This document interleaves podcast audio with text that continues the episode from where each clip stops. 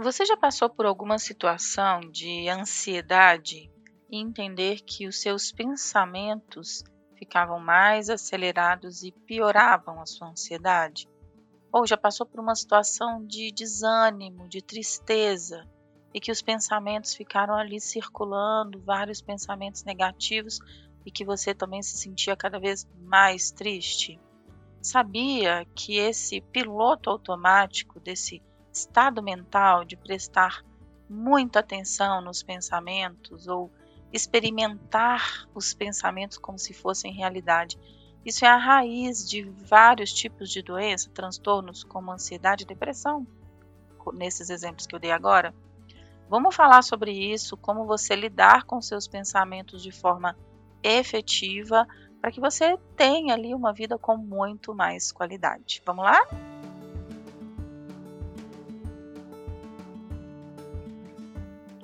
Olá, eu sou a Sheila, eu sou psicóloga e coach. Estou aqui para te ajudar a ter uma vida muito mais leve, feliz, realizada, tanto no pessoal quanto no profissional. E hoje falando de um tema que eu particularmente gosto bastante e que é frequente em todas as sessões de todas as pessoas dentro do processo de desenvolvimento pessoal, né? Que tem a ver com lidar com os próprios pensamentos. É, vou te dar um exemplo até baseado em um dos livros que eu estou lendo, que é o Manual de Mindfulness, do John Tisdale, Mark Williams e Zindel Siegel. Ele diz o seguinte, né? vamos, vamos pensar um exemplo. Alguns anos atrás, Jane estava totalmente estressada com a quantidade de trabalho que esperavam que ela fizesse no seu emprego. Estava atordoada, desanimada, tentava recuperar o controle, sentia que não ia dar conta e acabou procurando um médico que receitou para ela um antidepressivo, e isso ajudava um pouco.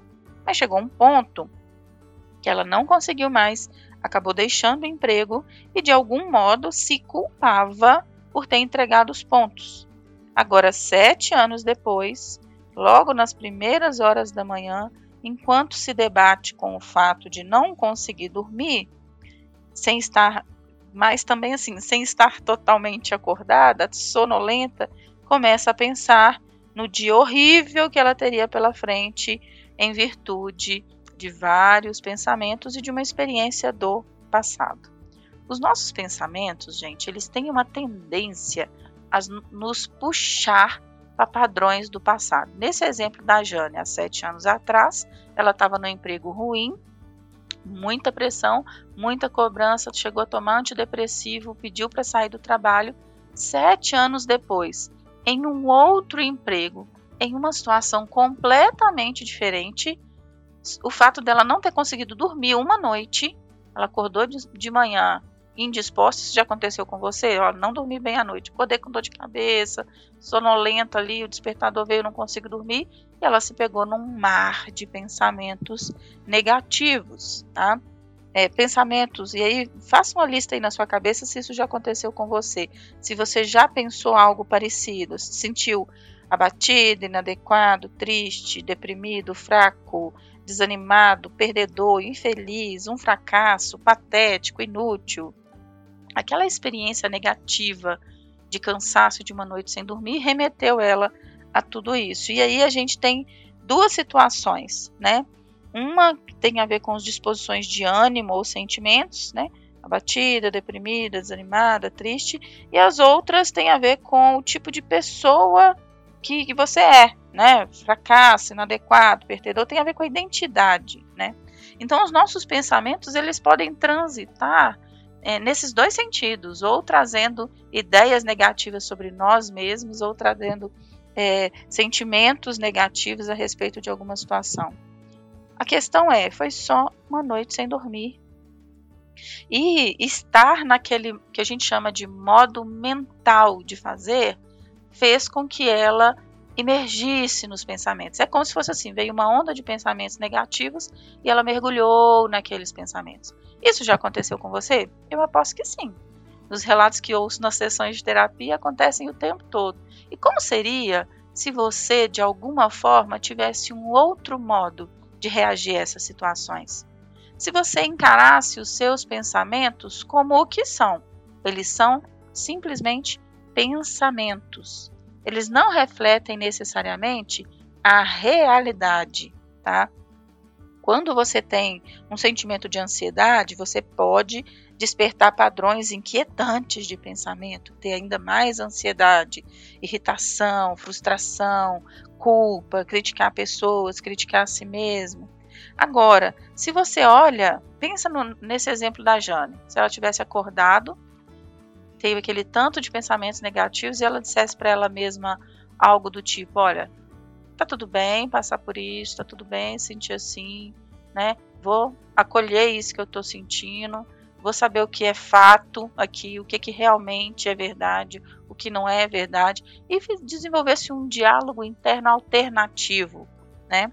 Por quê? De um modo geral, a gente fica, né, a mente fica tentando se livrar dos pensamentos negativos, da infelicidade o tempo todo. Mas isso é como se debater em um poço de areia movediça, sabe? Lutar contra os próprios pensamentos não vai funcionar. Então, assim, Sheila, primeiro assim, tem um, um passo a passo aí, né? A pessoa às vezes nem percebe que está imerso em pensamentos negativos. Ela acha que aquilo é uma realidade, aquele mundo fantasioso que está na cabeça dela, em que o mundo é negro e tudo é horrível, ela acha que aquilo é uma verdade né? É aqueles pensamentos que dizem que é fracassado, que é horrível, que nada dá certo. Ela acha que aquilo é verdade. Então, o primeiro ponto é entender que não. Pensamentos são pensamentos, não refletem necessariamente a realidade. Aí vem o segundo ponto que é que postura eu vou ter em relação a isso. Algumas pessoas começam a se debater com esses pensamentos, brigar com esses pensamentos, começa a fazer afirmações positivas para anular os pensamentos negativos e vira uma coisa horrorosa, porque, como eu disse agora há pouco, é como se debater em uma areia movediça, não funciona. Você vai se pegar cada vez mais irritado, cansado, né? Você vai se pegar pensando: o que está de errado comigo? Por que, que eu estou me sentindo assim? Ai, por que, que comigo essas coisas sempre acontecem? Então, assim, essa espiral nessa tentativa de se livrar da infelicidade dos pensamentos, e é exatamente o contrário que vai acontecer. Então, por que, que a gente fica preso nesse ciclo de pensamentos negativos, ora imerso sem nem saber que é irreal, ora lutando contra eles? É, parece que a gente fica preso no que o autor chama de uma luta que não podemos vencer.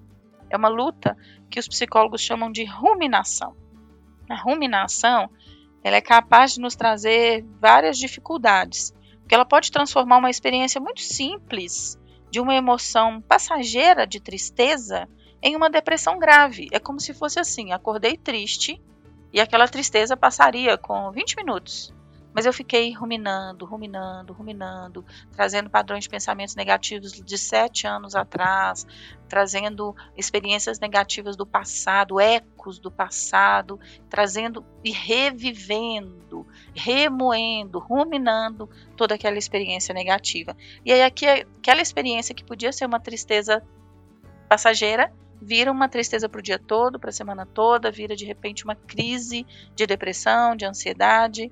Então, assim, é, esse modo mental, essas, que a gente pode chamar também de modo de fazer, sabe esse modo racional, esse modo mental, em que a gente quer resolver os problemas na nossa cabeça, em que fica às vezes horas criando linhas e estratégias e raciocínios diferentes para se resolver uma coisa.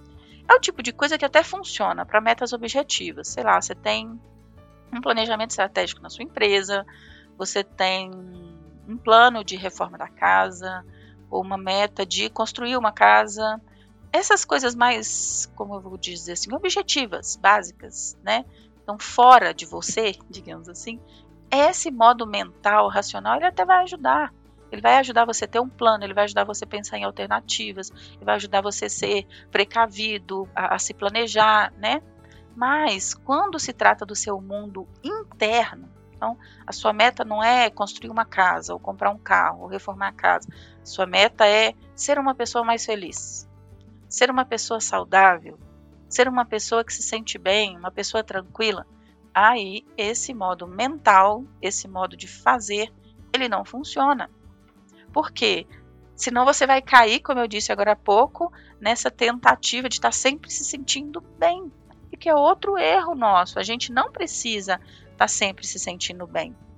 E esse modo de fazer, ele adiciona alguns é, é, gatilhos de pensamentos automáticos. A gente tem padrões, a gente quer pegar e fazer, quer pegar e resolver um pensamento, uma ideia, enquanto está na mente, é, é, concentra no passado para saber da experiência que tem, ou no futuro para saber onde quer chegar, e raramente vive o que está se passando ali na sua frente, o seu momento presente. Então, manter a mente acelerada, manter a mente ocupada, ou não querer parar, não querer refletir. Tem muita gente que tem esse modo mental, esse modo fazer tão ativo que não consegue falar sobre si mesmo.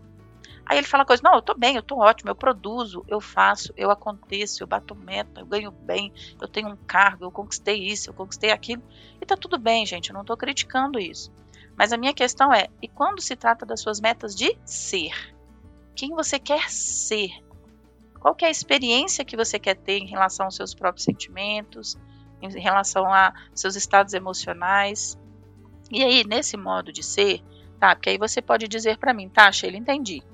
Esse modo de fazer, essa compulsão mental de fazer, ruminar os problemas, ficar imerso nos meus próprios pensamentos, aderir aos pensamentos como se fossem realidade, trabalhar por meio do passado, por meio do futuro, de forma automática, me concentrar no que precisa ser feito. Isso tudo é do modo fazer. E isso não funciona quando queremos algo é, mais delicado que tem a ver com o modo de ser, tem a ver com o mundo interno. Então, o que, que dá para ser feito, né? E, e a resposta já está até nessa, nessa pergunta. É ativar o seu modo ser é, em vez de viver no piloto automático, viver com uma percepção consciente do que, que você está escolhendo. Então, o piloto automático, vamos pensar, o piloto automático dá um soneca no despertador, dorme cinco minutos, levanta, come, nem lembra o que comeu, pega o carro, vai para o trabalho, trabalha, volta e passa o dia pensando, o que, que, que eu fiz hoje? Com aquela sensação assim, o dia passou e eu não fiz nada, porque ficou um tanto de coisa pendente, né? Você é piloto automático, então ao invés de viver no piloto automático, preste atenção no que você está vivendo, viva consciente, passe pelo processo de escolher, né? Significa que você pode voltar a habitar no momento presente, não somente no passado, não somente no futuro, não somente no que está fora de você. Frequentemente pare para respirar e observe assim, olha, o que, que eu estou sentindo neste momento que está se passando com o meu corpo neste momento? Quais são os pensamentos que ficam aqui povoando a minha mente? E observá-los como o que eles são, pensamentos, não são você, né? Então, assim, ative esse modo ser, conectado diretamente com a experiência do que você está vivendo. Está comendo, cheire sua comida, coma devagar, sinta a textura, o calor, o gosto, tem gente que come então no piloto automático, come na frente do computador, ou come falando ao celular, nem mastiga. Então isso é modo automático. E o convite é faça escolhas de viver no modo consciente. Quando a gente está falando assim, olha, se você quer ter uma vida com menos ansiedade, você quer ter uma vida com menos depressão, você quer ter uma vida com mais qualidade de vida, tem metas que têm a ver com seu estado interno, com quem você deseja ser, o que você deseja, sentir, né? Viva esse momento presente de forma plena. Esse é o convite, inclusive, do Mindfulness da atenção plena. Nos projetos que eu atendo os clientes com a meditação de Mindfulness, é, a gente segue um, um passo a passo, um programa de oito semanas em que a pessoa sente as experiências, ela começa a se desconectar do automático e desenvolver formas alternativas de passar pela experiência de vida. Nesse modo ser, né, com sensibilidade, priorizando a, a priorizando a si mesmo, em ver a, as coisas como elas são, é, ver os pensamentos como são, são eventos mentais, né? Então, você sai de uma maneira da cabeça, né, que a pessoa vive muito na cabeça, para um modo mais efetivo, né?